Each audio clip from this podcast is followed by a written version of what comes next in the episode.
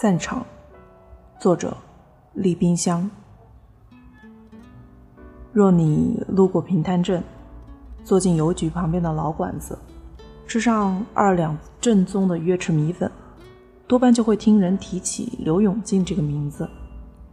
八九十年代，平潭镇的人家基本还买不起电视，每次放露天电影，热闹的就跟过节赶大场一样。县城的放映队要去哪个大队、哪个村，消息总是一大早就沸沸扬扬的流传开了。像瘟疫一样，也找不到源头。晚饭大家都急急的扒两口，然后呼朋引伴，即使隔着十几里地，也都不辞辛苦的跑去。有时会扑个空，被假消息耽误。回到镇上，别人见他们拉长着一张脸，就知道这事儿多半没成。于是火上浇油，看了啥好电影啊？被问的人往往提振了精神，笑道：“好多部哦，《地道战》《神捕铁中英》，还有老刘最喜欢放的《英雄儿女》，都很好看。你不去好可惜哦。”我还在很前面，本来想给你占个位置。问的那个人听他说的绘声绘色，倒有起了疑心，多摆几句龙门阵，便被虚虚实实的框进去，十足后悔自己怎么没去看。那人口中的老刘便是刘永进了，他是县城银都剧院放映队的成员，也是土生土长的平滩镇人，在放映队干了三十多年。六十出头退休，自己又花钱买了几台剧院的放映机。剧院老板是个和蔼可亲的人，以前跑江湖很有义气。念在有刘永进是老朋友，还送了许多份的影片拷贝，叫他以后要买也可以打折。从那以后，平潭镇几乎就没花钱请过放映队了。刘永进成了镇上的宝贝，毗邻的龙孔。牌楼等乡镇都红了眼，也想请刘永进去放映，但他坚持说本来就抢了放映队的生意，平潭一个镇就够了，再去其他的太不厚道了，就拒绝了。另外，放映机、发电机、胶卷儿这些设备很重，大箱小箱子加起来也有一百来斤。刘永进老了，蹬着自行车运送，太远的话身体就吃不消。平潭镇的人近水楼台，还可以分忧。比如刘永进要去芭蕉湾村放露天电影，芭蕉湾的人不到晚饭就到镇上来帮忙把东西搬到乡下。刘永进可以慢慢的吃完晚饭再去。其他的小镇太远，即使那些人有心过来帮忙，但一来一回也折腾得够呛。放露天电影，地点一般是在打鼓坝子、学校。时间好像总是夏天炎热的夜晚，巨蚊成雷，围绕树荫里垂落的电灯飞舞，绿蒙蒙的一片，空气里弥漫着花露水清冽的味道。大人都摇着蒲扇，不断地往大腿、后背拍打，响声不绝，时而有格外震耳的一声，怕是遇到了猛烈的花蛇。其实冬天也放，但大家怕冷，都早早的睡觉，不怎么出门。有人家里办喜事、结婚、寿宴，孩子满周岁，都会花钱请刘永进来放电影，那热闹比办酒席好几倍呢，还不那么迷贵。毕竟一部电影大家都可以看。每年小学暑假，刘永进还会在操场放免费电影，孩子是最高兴的，马上就迎来漫长的无所事事的暑假，作业什么的事早就抛到脑后，晚上手拉手。都早早的搬好了凳子，占了位置，让露天电影开启烂漫的长夏。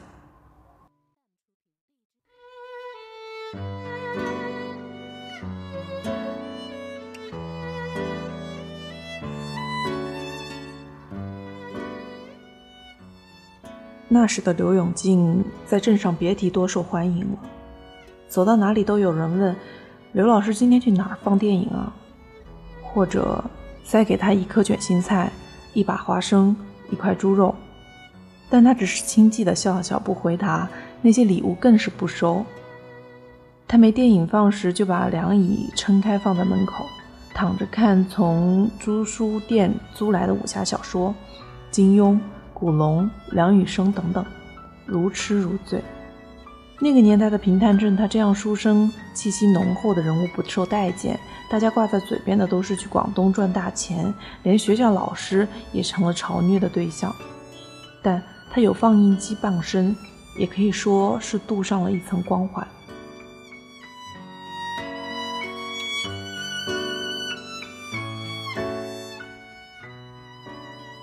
那时每个小镇赶集的日子是错开的。比如平滩是三六九结位的日子，龙孔就是二五八，方便周边的贸易。平滩镇赶场的时候，其他镇的人来了，总免不了说到刘永进，都说想看看到底长啥样。平滩镇的人就自豪地说：“到时指给你看。”然后刘永进果真路过了。他虽然上了年纪，但仍旧十分体面，高高瘦瘦的，戴一副厚眼镜。花白的头发梳得齐整清洁，喜欢穿中山装，像个老派的知识分子。即使夏天很热，他也穿薄衬衫，不像镇上其他男人那样打赤膊，还到处晃悠。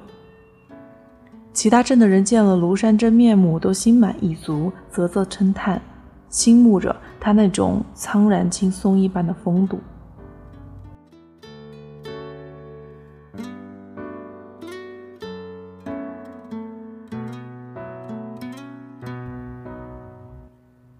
刘永进吃过晚饭，不紧不慢地走到了放露天电影的地方，设备是早已整整齐齐地放好了。他竖起两根竹竿，挂好黑边白底的幕布，若有两棵距离适当的树则更好。现成，宽幕布一般是武侠片、动作片，男人跟小孩的最爱。不过他放的电影各式各样，小孩中间还流传着一首童谣。越南电影飞机大炮，朝鲜电影又哭又笑，罗马尼亚电影搂搂抱抱，阿尔巴尼亚电影莫名其妙，中国电影新闻简报。幕布挂好后，他会调试音响跟灯光。电影正式放映前有一段雪花，人影会被灰白色的灯钉在幕布上。都变大了，很好玩。小孩笑闹着辨认自己。然后用手做出老鹰、兔子等等手势，先在幕布上排演起来。有些人来的晚了，没有靠前的位置，在外围又什么都看不到，就跑到幕布后面。那里也站了很多人，画面是倒着的，有种世界被翻转的感觉。刘永进笃定而从容地把胶卷放进胶片轮，有两个这样的轮子，一收一放，缓缓转动起来，发出。滋滋声，放映机前面的灯也闪烁着，随即幕布上出现影像，活动起来。那些人、那些景物都有了生气，近在咫尺，仿佛一场微型的奇迹。光影从刘永进指下，从那方方正正的机器里释放出来，随着他的引导，在幕布上踮起脚尖旋舞，造出幻境。他静默无声，纹路深刻的嘴角带着一丝寂寞的笑意，整张清癯的脸忽明忽暗，神色专注痴迷，好像全部的生命也消融在那幕布深处了。他犹如供奉着神像的僧侣，而放映机则是传说中的潘多拉魔盒。众人都被他蛊惑，目眩神迷。刘永金痴迷于放露天电影。对他的设备很是爱惜。到了盛夏，天气像孩子脸一样变得极快，他怕路逢暴雨，还给他们蒙上油布。妻子陈英始终不赞成他去放电影，说：“都这么老了，万一闪了腰呢？”儿子媳妇也要添孙子了，帮忙带带，一家人消消停停，和和乐乐多好。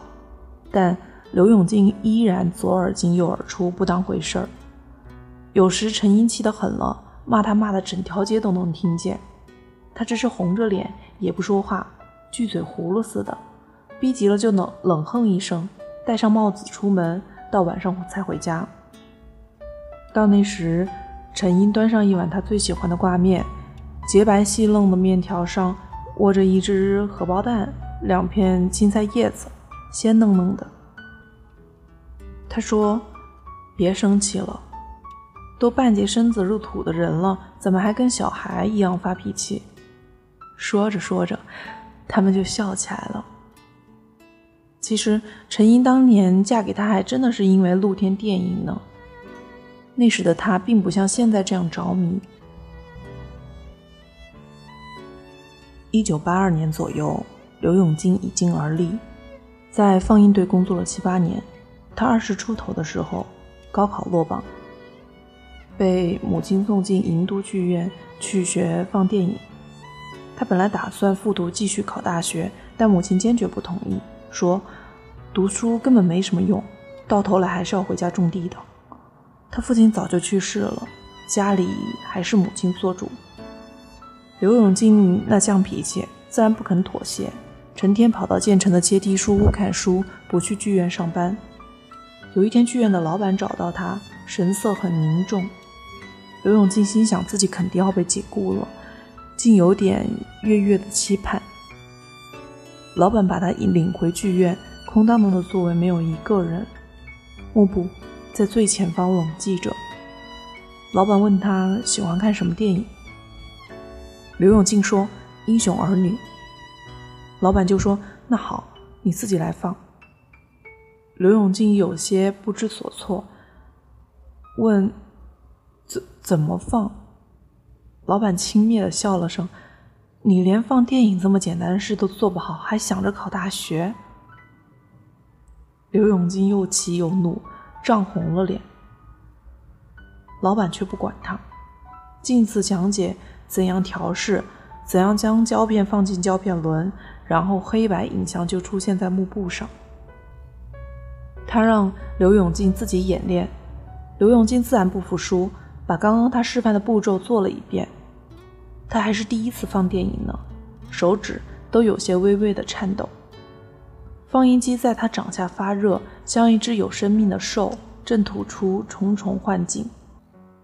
虽然投影偏斜，音响也比较沙，但总算完成了。得意洋洋转头，却发现老板早已离开。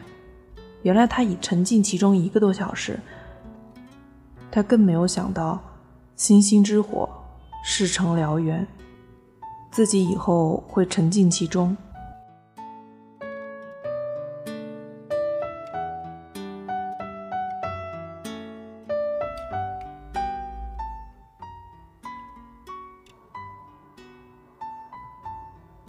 刘永进与陈英相遇，是在一个被栀子花熏透的夏夜。深蓝色的世界有了些酒意。刘永进跟另外一个放映员到白庙镇放地道战，有一束灼热的目光，如红月亮照在他脸上，竟含着细针般的怨慕，令他感到微微的惊诧。循着的目光望去，青压压的人群中，一个扎着两根麻花辫的女孩浮现出来，仿佛夜晚这件雕刻作品表面的阳纹。其他人都成了衬托。他们没有早一步，也没有晚一步，就这样互相的望见了。女孩眼波既清，眉梢且柔，先低下头来，像水莲花被凉风吹得颤巍巍的。临水照影，脸颊也泛起星河的淡粉色。陈英老是回忆起那个夜晚，以至于每次跟人闲聊，他的目光忽然变得遥远而柔和。像望见了春日的木山，以及木山上的郁郁青葱，人们就知道，他又要讲到那个夜晚了。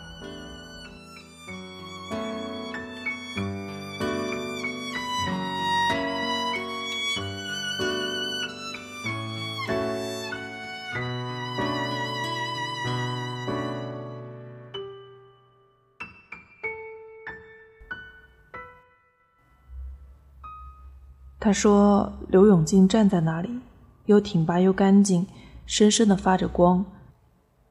那天露天电影结束后，他一颗芳心也就生了根。以前像浮萍一样，如今冉冉的开出白花来。但他父母都反对他跟刘永进交往，他们瞧不起放电影的，觉得不是正经的工作，想给他找一户殷实的农家，下半辈子也有个依靠。放电影，简直不务正业。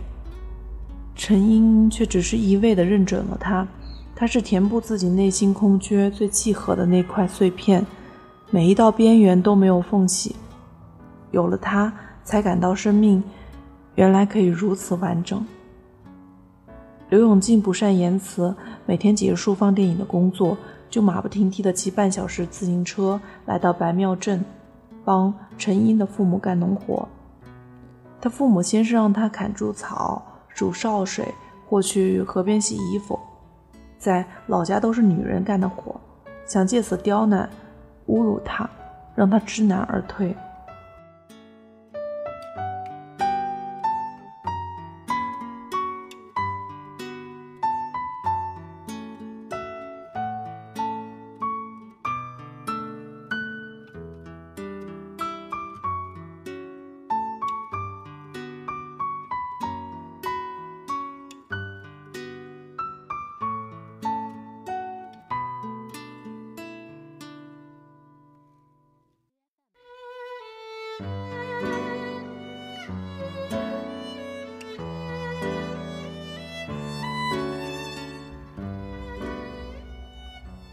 但刘永进没有半句怨言，更不退缩。猪草剁得碎碎的，烧水煮得不稀不稠，衣服也洗得干干净净。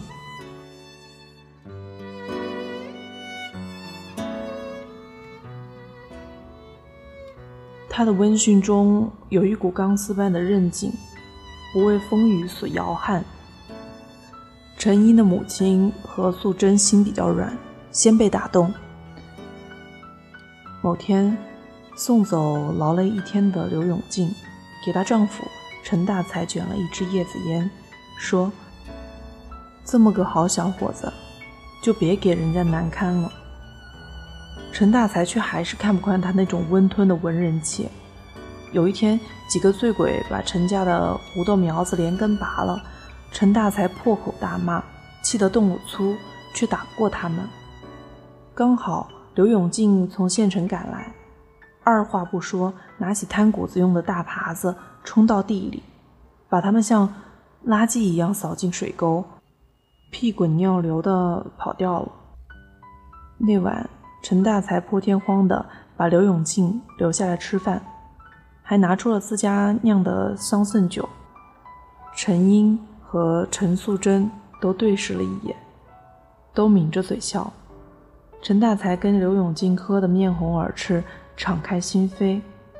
刘永进难得说那么多话，父亲去世的早，跟陈大才谈心，有种久违的温暖。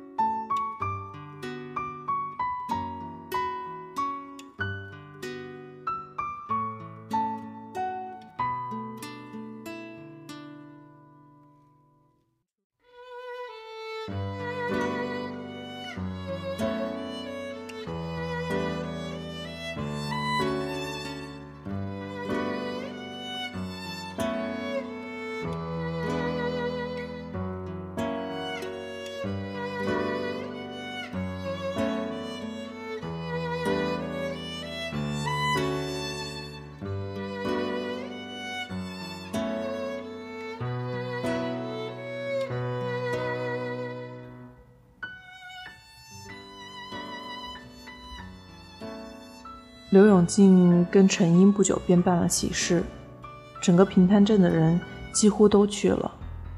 酒席不够也没关系，毕竟刘永进结婚也不闲着，还惦记着放露天电影呢。人们都窃笑着，却给他们送上最诚挚的祝福。过了两年，他们生下一个儿子，取名刘松，家庭和和美美。刘松小时候非常乖巧。细细嫩嫩的一个小人儿，唇红齿白，粉雕玉琢，任凭谁看见都想要去捏他的脸一把。人们都说再好也没有了。刘永济也对他寄予厚望，想让他考大学，培养他成为栋梁之才，弥补自己当年的遗憾。但或许是刘永进太过耿介，严厉的教育方式反而触发了逆反。刘松上了初中，就跟班上的坏学生活在一起，整天逃课出去游荡，和坏学生一起赌钱、打架、混社会。到了初三上学期就被退了学，跟那帮狐朋狗友做起小生意，还打算去广东。刘永进气得七窍生烟，他始终是清清静静、喜怒不形于色的，但为了刘松，却在街口破口大骂。差点就拳脚相加了，他激动的脸红的显出了皱纹，很狰狞。一向齐整的头发散乱了，遮住眼睛，那样子却使人可怜。刘松的犟脾气倒是遗传了他，死硬的不认错不反悔，最后两败俱伤。刘永进无论如何只能放他去。那时，他才真切的觉得自己已经老了。有许多生命的热力不知消散在什么地方，已经找不回来。他挺直的脊梁开始向下弯。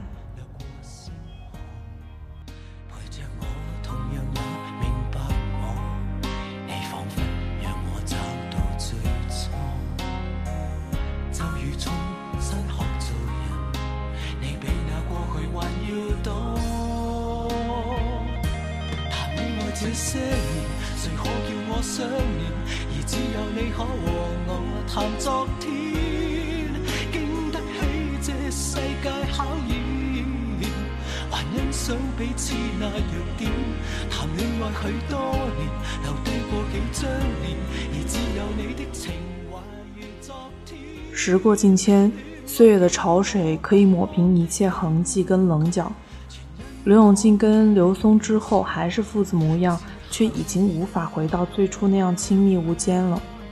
总有根刺梗在那儿，略微动一动就是毒裂的痛楚。他们彼此也都知道对方无法说出道歉，是两人同样的性格所致，渐行渐远。陈英还让他别去放电影，帮忙带孙子。刘松最不乐意的就是见到他呢。陈英是在六十岁的头上去世的，脑梗塞猝死。刘永基那天刚刚放完电影回来，心里还挺高兴的，因为他看见顾县镇有石蒜花。想到陈英在某部日本电影里瞧见很喜欢，就连土挖出一株，用塑料袋装了，想带回家给他看，却没想到他已经永远、永远的合眼，无法看见了。那间他们住了几十年的老屋子，汹涌地散发一种空寂的酸腐的味道，像黄梅时节墙壁跟天花板渗出的雨腥。明明。早上还没有这种气味，使一切显得陌生而可怕。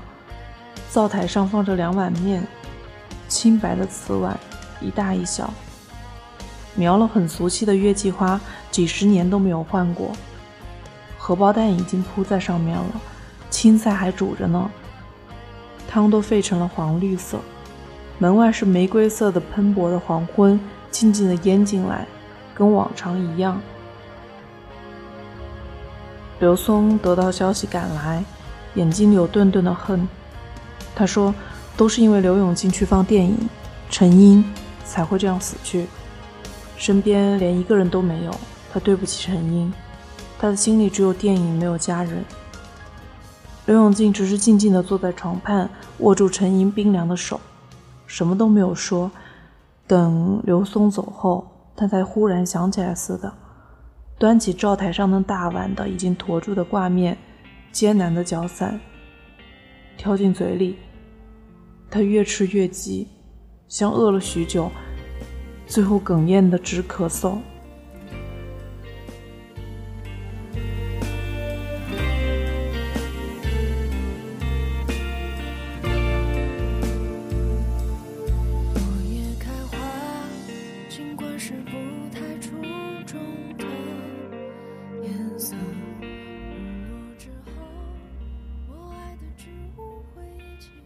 葬礼是在刘永进老家芭蕉湾举行。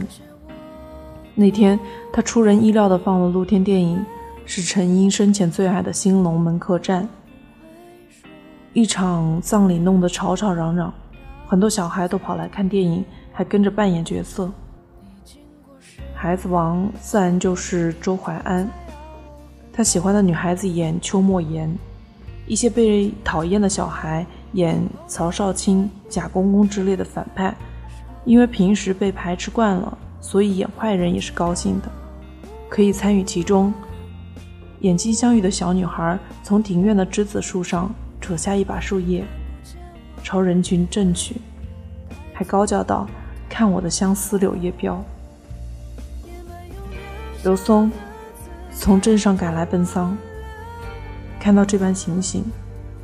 忍耐着给棺材里的陈英磕了几个响头，带着妻儿一走了之。刘松走的时候，刘永金看见了。新龙门客栈正演到邱莫言受了箭伤，周淮安在给他治疗。他说：“多少风雨，我们俩都能死里逃生。时势所逼，人世无常，谁能料到你我？”是否能一起顶过这最后一关？刘永静始终枯坐着，好像魂魄已经不在体内。听到电影演到这儿，他却忽然振臂而起，带着满脸灼热的癫狂，手舞足蹈地喊出这段台词。人们都被吓了一跳，连那些小孩都怯怯地噤声，失去了刚才的热闹劲儿。有人窃窃私语说：“刘永静恐怕要疯了。”跟以前那个张三丰一样。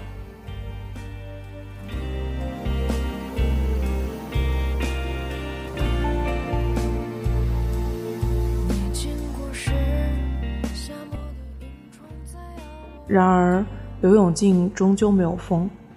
葬礼结束后，他依旧蹬着自行车到处放露天电影，人们小心地跟他应对，生怕刺激他，但他没表现出什么异常的地方。只是更清瘦了些，那样消瘦的一把骨头撑不起白衬衫，显得空荡荡的，像纸扎的风筝，随时可以飞起来一样。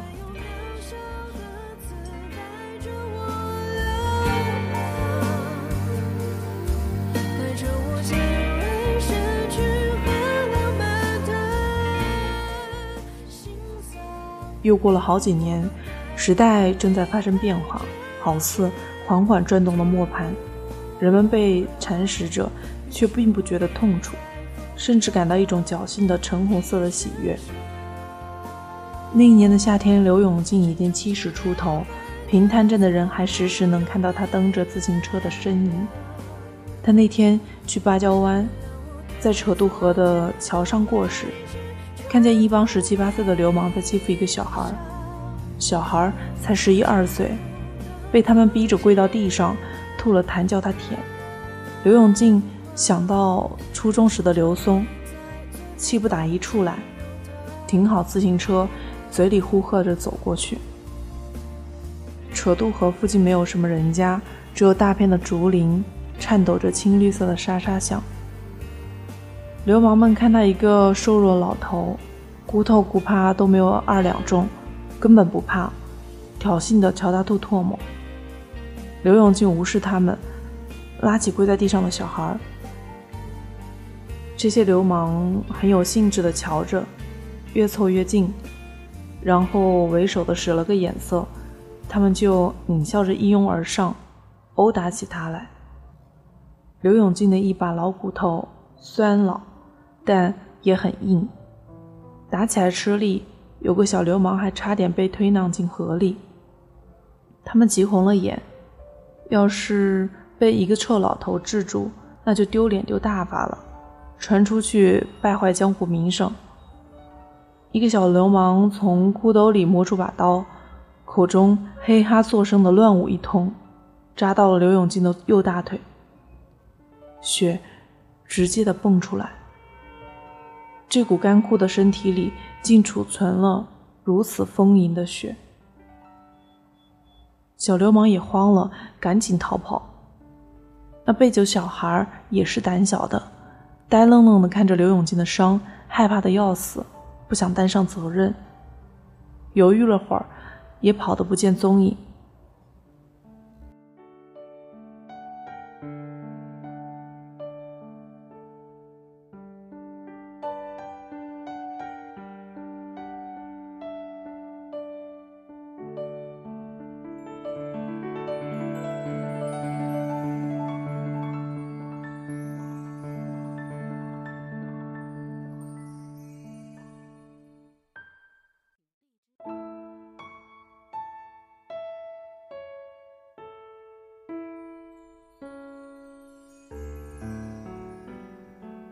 黄昏的天辽阔尖润，是宣赫的红黄色，像抄经用的金隶纸，浸染了胭脂粉类，有些潮意。桥下的河水清潺潺的流响。刘永进仰起头，呼哧呼哧喘着气，胸口好像燃了一把火，从鼻子里喷出来。他撕开裤腿，简单包扎了一下，忍着剧痛。还是推着自行车，一个人慢慢的走回镇上。他蓦然觉得自己才像新龙门客栈里的曹少卿。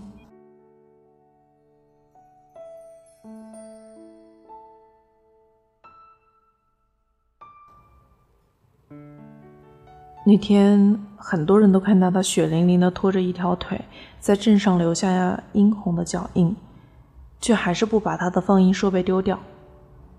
人们都说这刘永进还像年轻时那样犟脾气不改啊。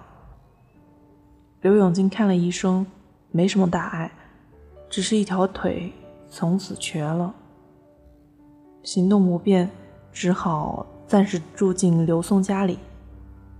这露天电影也暂时没法放了。刘松的老婆张丽华很看不惯刘永进，骂他老乞丐、老疯子。见到他就翻白眼，吃饭让他坐在门槛上，不准上桌，也不让儿子刘瑞跟他玩。刘松睁只眼闭只眼，还抚慰张丽华说：“等他好一点就把他赶出去，饿死算了。”张丽华尖利刻毒的笑起来。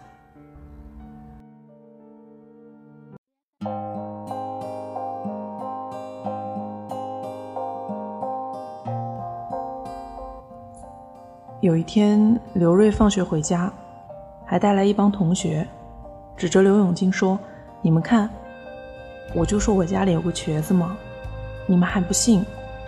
等他走路的时候更搞笑。”刘永进只是黯然的背过身，嘴角依旧带着那寂寞的微笑，不让人看出他浑身在发抖。等脚伤好一些，他就回到了自己的家。张丽华。还虚情假意地挽留了一番。邻里街坊有时候帮他做些家务，煮饭烧菜也给他留一份，但终究没办法做到无微不至。有一回，刘永进跌倒在门口，半天爬不起身，叫了许久，才路过一个人扶了他。他的性格也慢慢发生转变，以前虽然有些寡言少语不合群，性格也犟。但为人是良善的，让人生出亲近之心。现在却对所有人横眉竖眼，即使帮助他的邻居，也含着冷漠的怨怼和不屑，有时还出言讽刺。渐渐的，就没有人上他家来了，他愈发的孤苦伶仃。有些人感慨，当年的刘永进多么的挺拔秀朗，像是青山上的松鼠。现在却变成这样的怪老头了。有一种断定的口吻，仿佛早已料到似的。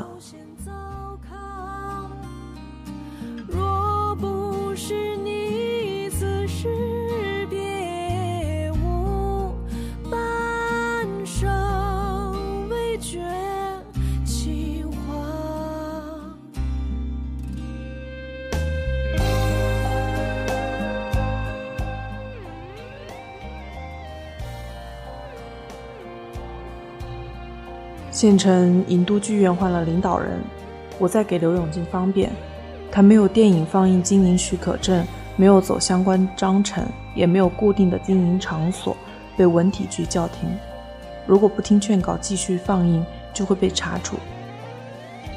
刘永进撑了一辈子，五十年如一日，对放映露天电影的热爱，也拧成了他的脊梁骨，什么都打不垮他。众叛亲离。身体残疾，精神衰弱，他终究坚持下来了，因为总有露天电影在那儿。然而现在，他最后一根赖以维系的牵连也断掉了，他感到自己无止境的往下坠落，跌进深渊。祸不单行，许可证的事情还未解决，刘永进的放映设备又被偷了。曾经在成都和殴打他的一个小流氓跑来告诉他，想拿回放映机就用两千块来赎。刘永进找了公安局，警察支支吾吾的说没有证据不能逮捕他们。他用最脏的词骂警察，骂流氓，骂所有人，却无济于事。他们不会帮他，他只是个无理取闹的糟老头。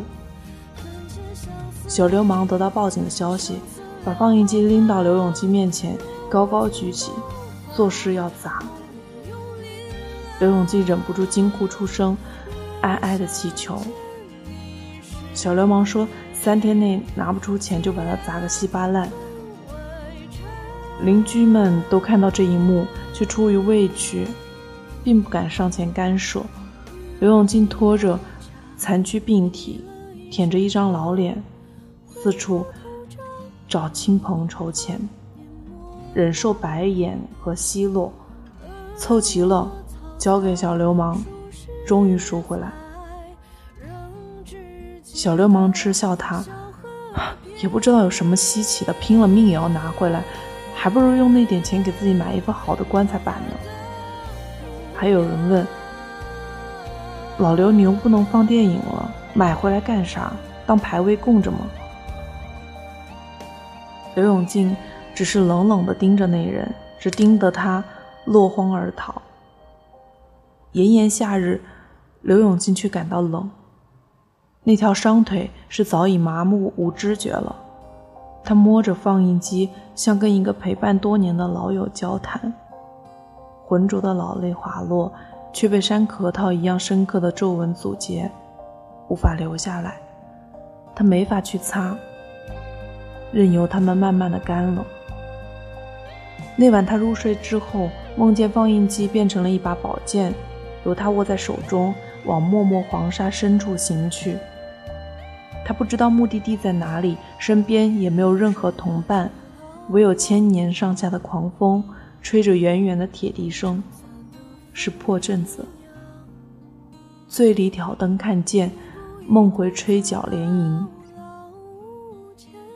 梦醒之后，刘永进觉得必须做些什么，就从杂货店买来写春联跟福字的那种红纸，他不舍昼夜写了几百张，然后在平潭镇上到处张贴，电线杆上、超市门口、学校公告栏，几百张红纸上上面都写着“露天电影最终放映，免费。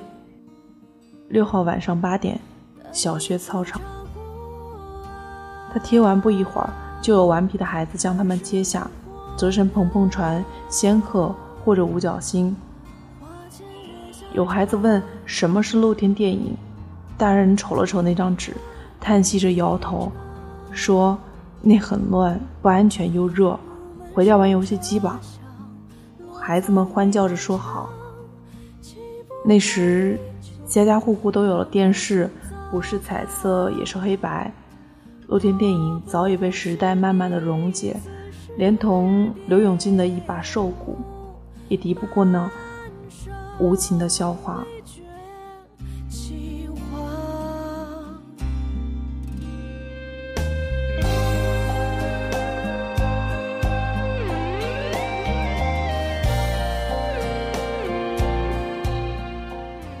刘永进花钱雇了附近的几个小孩儿，帮他把放映工具搬到操场。晚上，他拄着拐杖走去，发现人并不多，只有十几个，但他也很开心了。他抚摸着放映机，那熟练的触感给他安慰。他挂上幕布，调试喇叭、灯泡，放胶片，还是跟过去一样娴熟、坚定。他觉得自己年轻起来。好像未经历过这些年的沧桑跟磨折，一颗心仍然金灿灿的跃动。他放了自己最喜欢的《英雄儿女》，然后地道战、洪湖游击队、小兵张嘎、风雪大别山、林海雪原。人本来就不多，后来渐渐的都走了，有一个年轻人最后才走。借着幕布的微光，刘永金依稀认出他是自己当年救的小孩。他注意到刘永金在看他，神色又是慌乱又是愧疚，几度想要走过来，却又放弃，终于只是默默的离开。刘永金却低声的笑了。原来他都长这么大了，真好。小学放了暑假，周围没有什么人，空旷黑暗，只剩这一位老人孤独地放着露天电影。这些电影全是五十年来放过的，他的所有电影。光影在幕布上闪现又熄灭，仿佛他的一生也如画轴一般展开，从少年到青年，结婚生子，然后老去，孤苦无依。他的一生都融入在这露天电影里了。你瞧，《英雄儿女》，他放的第一部电影，《林海雪原》。那天他中了暑，还被主人按在板凳上刮痧，喝藿香正气水。时光旋转，最后定格在五十年前的那个夏日夜晚。一种旧日的空气像酒曲般发酵，散发出。令人惘然、芳烈的香味。平滩镇的人都说，这是刘永金露天电影最干净的一次散场。青芦叶一样清爽的夏日晨早，空气里充满着露水的诗意，地上完全没有垃圾，只有无数花朵被风吹落，也落在他的肩头。阳光给他的轮廓铺上一层灰金色。他脑袋微微垂着，双手交叠放在腿上，神色静谧，像在打瞌睡。人们都说，刘永进去的安宁，最后肯定看到了很美的景象。死亡筛去了一切渣滓，他们的心里，那个年轻时的刘永进复活了，挺拔秀朗，就如青山上的落落长松。只有放映，只有放映机的胶片轮还在滋滋地转着，有些空寂的噪音。幕布上放着新龙门客栈，光影在白天几乎看不见，像越来越淡的水渍，但还能听见声响。此时是周淮安在说：“来，为这个没名没姓的年头干一杯。”贾公公回道：“好。”我就陪君喝了这杯无名酒，请。但黄昏跟清泉无法相认，雨停了，歌停了，风继续，雨伞又遗落原地。多希望你就是最后的人。但年轮和青春不能相认，一盏灯，一座城，郊，一人，一路的颠沛流离。从你的全世界路过，把全乡的我都活过。请往前走，不必回头，在终点等你的人会是我。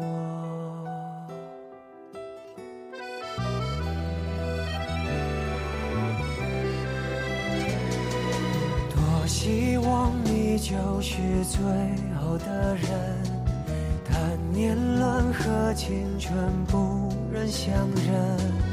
一盏灯，一座城，找一人，一路的颠沛流离。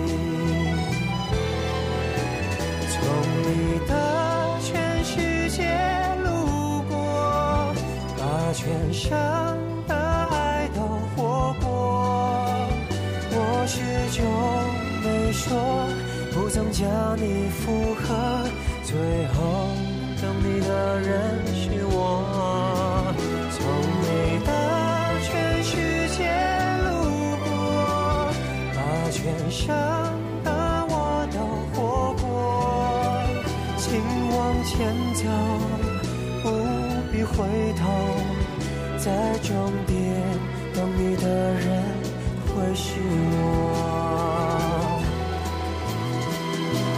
你爱默默倾听全世界，全世界却倾听你一朵一朵、一首一首的曾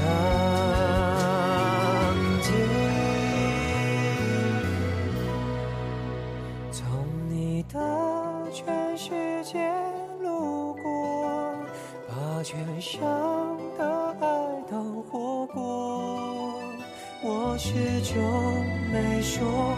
不曾将你附和，最后等你的人是我。从你的全世界路过，把全生的我都活过。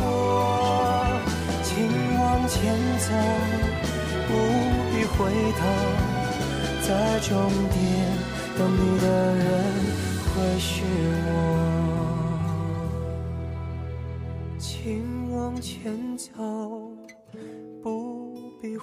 头，在终点等你的人会是我。